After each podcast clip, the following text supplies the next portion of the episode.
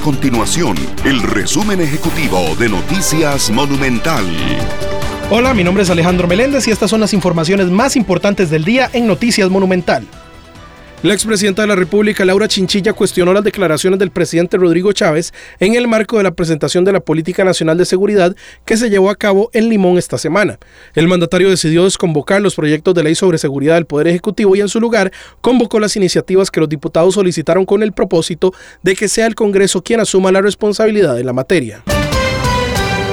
Los usuarios de Colby y Claro mostraron un nivel de satisfacción mayor con respecto al servicio de telefonía móvil en comparación al año pasado y en el caso de Liberty el grado de satisfacción es ligeramente menor al del 2022 según una encuesta de la SUTEL. De acuerdo con ese estudio, para el Internet móvil solo los clientes de Claro creen que el servicio mejoró este año con respecto al pasado, mientras que para Colby y Liberty la calificación fue menor para este 2023. Estas y otras informaciones usted las puede encontrar en nuestro sitio web www.monumental.co.cr. Nuestro compromiso es mantener a Costa Rica informada. Esto fue el resumen ejecutivo de Noticias Monumental.